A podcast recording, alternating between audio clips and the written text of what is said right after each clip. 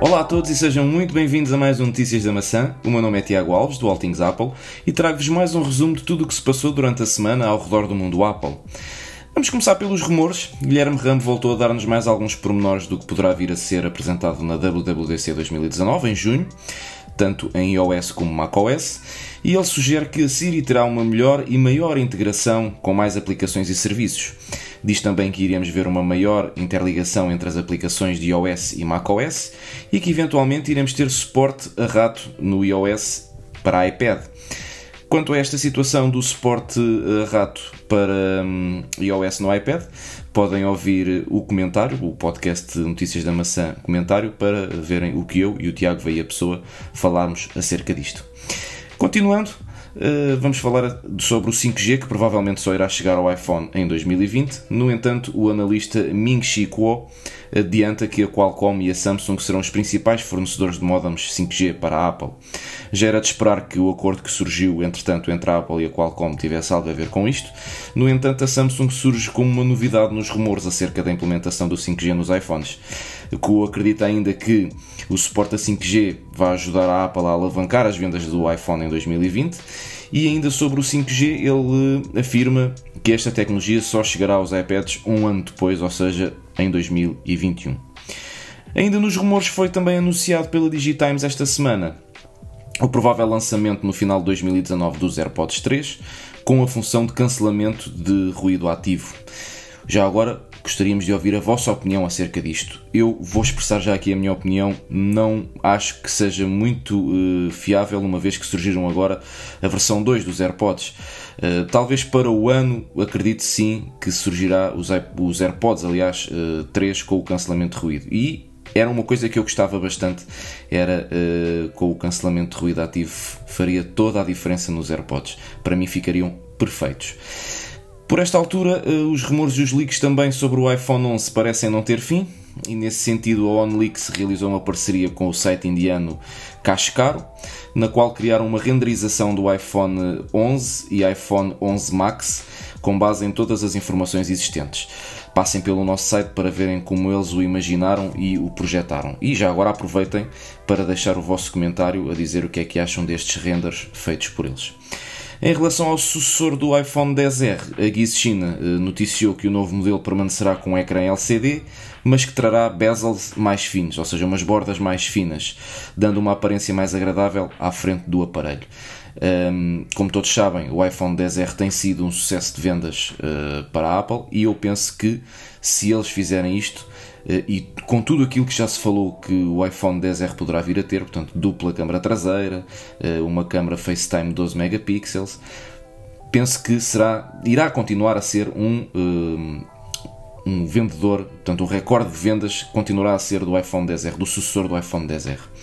Esta semana uh, também a Apple lançou as terceiras versões beta do iOS 12.3 e do tvOS 12.3, o WatchOS 5.1.2 e do macOS Mojave 10.14.5.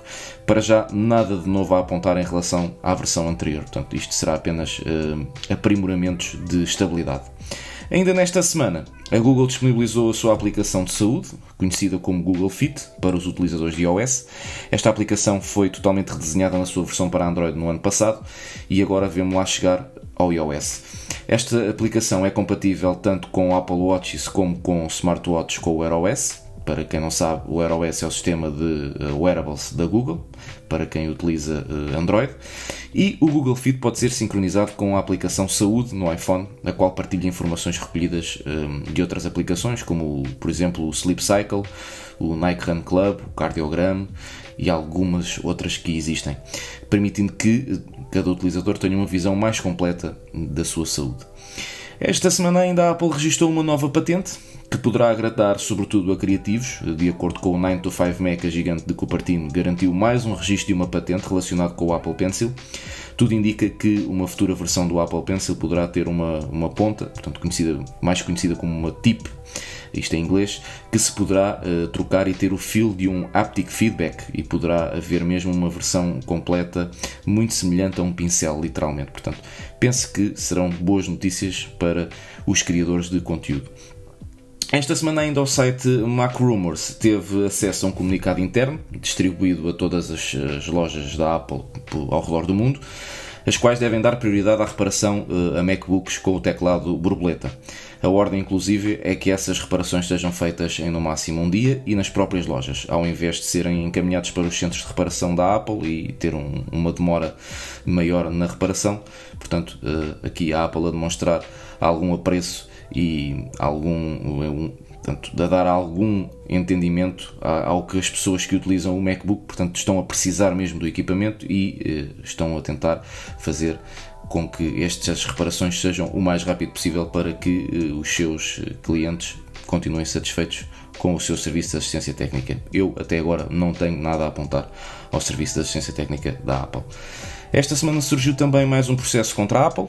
No entanto, não pensem que estamos a falar de processos de patentes, algo que ultimamente tem vindo a ser quase quase que não digo diário, mas quase que, que, mensalmente que existem estes processos. Não, não tem nada a ver com, com processos de patentes.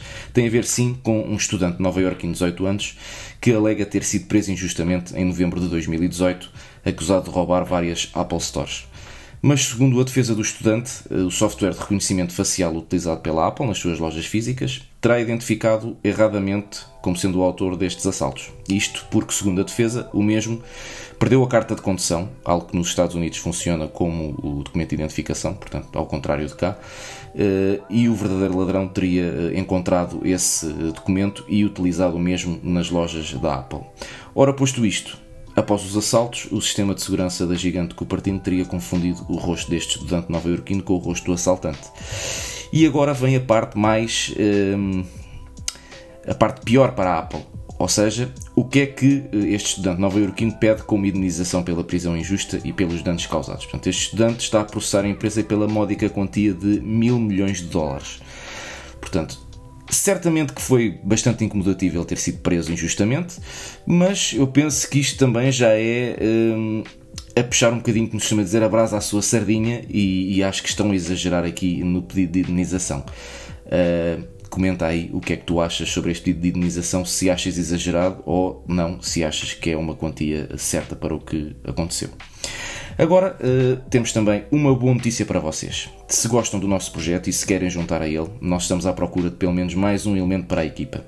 Se tens experiência em iDevices e gosto pela escrita e acompanhas todas as notícias e rumores do mundo da maçã, através do All Things Apple, como é óbvio, e também por outros sites, estou a brincar com vocês, um, passa pelo nosso site e candidata até esta vaga. Teremos todo o gosto em ter na equipa. Uh, nós temos lá um artigo dedicado a isso, preenche uh, todos os campos e uh, se for selecionado, serás contactado da nossa parte. Para finalizar, resta-me dizer que, para não te esqueceres de acompanhar os nossos artigos caça promoções, isto se quiseres comprar produtos ou acessórios Apple a bons preços. Por esta semana é tudo, já sabem. Para estas e outras notícias do mundo Apple, passem pelo nosso site atapple.pt, sigam-nos nas nossas redes sociais, subscrevam os nossos podcasts e deixem os vossos comentários. Deste lado, Tiago Alves do Altings Apple. Foi um prazer estar deste lado. Até para a semana, um grande abraço e fiquem bem.